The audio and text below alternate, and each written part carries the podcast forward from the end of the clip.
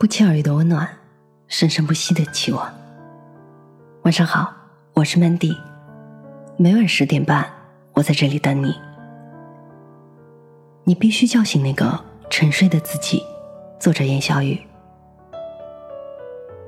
我辞掉过一份让很多人羡慕的工作，真是应了传说中那句“钱多事少离家近”的职业梦想。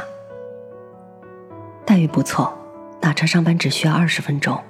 不需要朝九晚五的打卡，能够完美错过早晚出行的高峰期，每天睡到自然醒，上午十点多起床，晃晃悠悠到公司，吃个饭，实际工作时长没有几个钟头。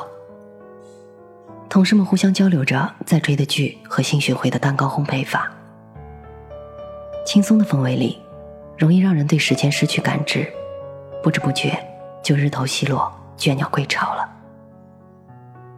偶尔和朋友们聚会，大家都会开玩笑说：“我在北京，居然过上了比老家还要安稳的生活，简直不要太幸福哦。”过去我也认为这样很幸福。劳作在这里不是刚需，懒惰显然比它更有市场。我刚去那家公司的时候，内心深处怀有一种说不上来的侥幸，觉得自己占了大便宜了。无论从什么角度看。再换任何一家公司，都未必能够达到此刻的面面俱到。有时候也会按耐不住那股内心的冲动，想要用力打破迷局，却时不时碰到那些跑来跟我说：“挺好的了，就这样吧，何必让自己那么累的人。”所以日子久了，包括我自己，也开始学着给自己吃定心丸。再等等看，这四个字是容易让人上瘾的精神毒品。平庸的人只会纸上谈兵，优秀的人懂得身体力行。海边绚烂站立的澄澈日出，只有起得早的人才能惊鸿一瞥。西藏墨脱如仙如絮的漫山桃花，只留给每年四月风尘仆仆赶去的知音。那家心仪了很久的公司，也许刚录用了一个各方面条件还不如你，但勇于争取的年轻人。隔壁班暗恋的男孩子，说不准。正悄悄注视着你，只要你有所暗示，他就恨不得对你掏心掏肺。不要让理想中的一切止步于等这个原地踏步的假动作。一个人的行走范围就是他的全世界。很多机会，你此刻不起身去尽力抓、猛力追，错过了就不知道下次再遇见是什么时候了。长期处于舒适区，会让你的生活危机四伏。有一天下班回家，不到六点半的样子，我习惯性的第一时间打开电视，调到喜欢的频道，切好水果，抱着玩偶，开始心安理得的坐在沙发上，享受所谓的曼妙时光。突然接到一个前辈的电话，约我去附近的咖啡馆谈事。他正在开发一款新产品，让我在内容运营上帮忙出谋划策。很久没有潜心研究类比过市场上各类产品的我。如今只能说得上各大综艺节目的八卦，所以那天在咖啡馆里，我们关于产品的交流没能擦出多大火花。我的潜意识里已经习惯性拒绝动脑，无法集中注意力，拒绝一切创造性思维的挤压。那位前辈大概通过我的表达，感觉到了我如今的心理状态，眉宇之间难以失望。他以一种可惜似的温和语气说。虽然说不上哪里不对，但感觉确实不对。几年前的你青涩而生猛，好奇心十足，奇奇怪怪的创意手到擒来，对事物的分析角度总是一语中的，令旁人深觉震撼，浑身上下仿佛有取之不尽的储备能量。然而今天坐在这里的你，虽然看起来成熟许多，但那份呼之欲出的灵气却再也感受不到了。他这一番话。就像牙医手中的那把钳子，突然扎入已经被蛀虫掏空的牙槽内核之中，除了疼痛，更是酸楚，还让我有一种被戳破真实面目的羞耻感。也就是在此时，我才意识到，在这段引以为傲的工作经历中，我得到的是短暂的、肤浅的、阶段性的轻松，失去的却是对事物的好奇心与思辨能力的提升。如果我不能唤醒那个朝气蓬勃的自己，大概就要在所谓的好环境里浑浑噩噩，烂掉原本鲜活的灵魂了。这个世界上的确没有什么是比叫醒自己更困难的事情了。你在偷懒，有人在努力；你在松懈，有人警惕。你满口声张自由的同时，有人用行动证明了自律即自由的真理。回头来看，才发现，所谓的幸运，说到底不过是选择而已。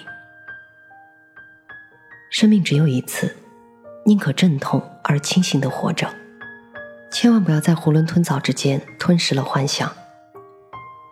你应该叫醒那个沉睡的自己，因为时间有限，时代不会等你。你应该叫醒那个沉睡的自己，因为梦境再美，终将一切归零。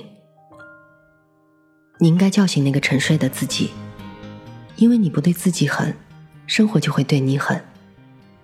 你不逼自己一把，命运就会逼你一辈子。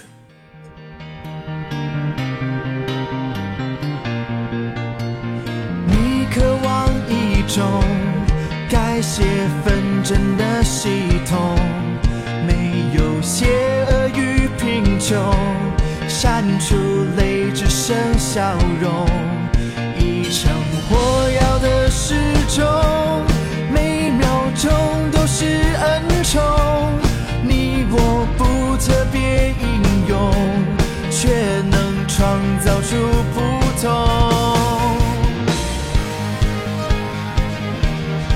遵从别人。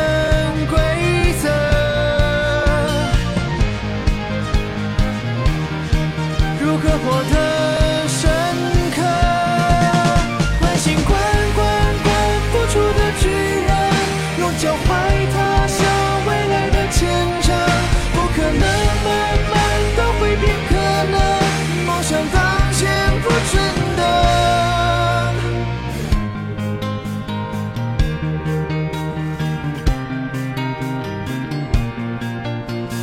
不怕谁嘲讽，骄傲在我们脸孔，对主流不再盲从，曾。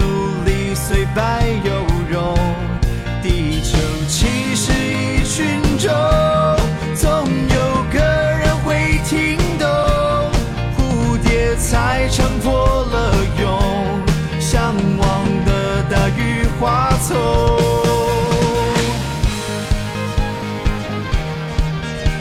做出抉择，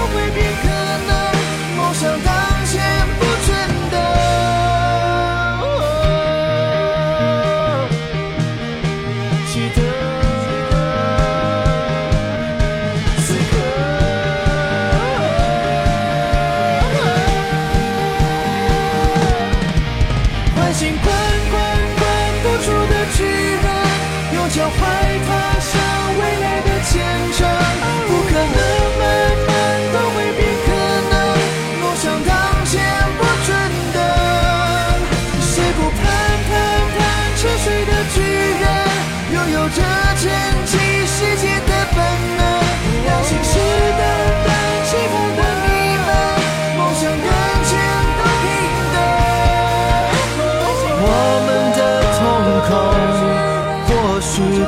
纯的懵懂，但胸口斗志无穷，不信他们不动容。你我能倾斜一种，有最固执的协同，对明天有多奋勇，你们都一定赞同。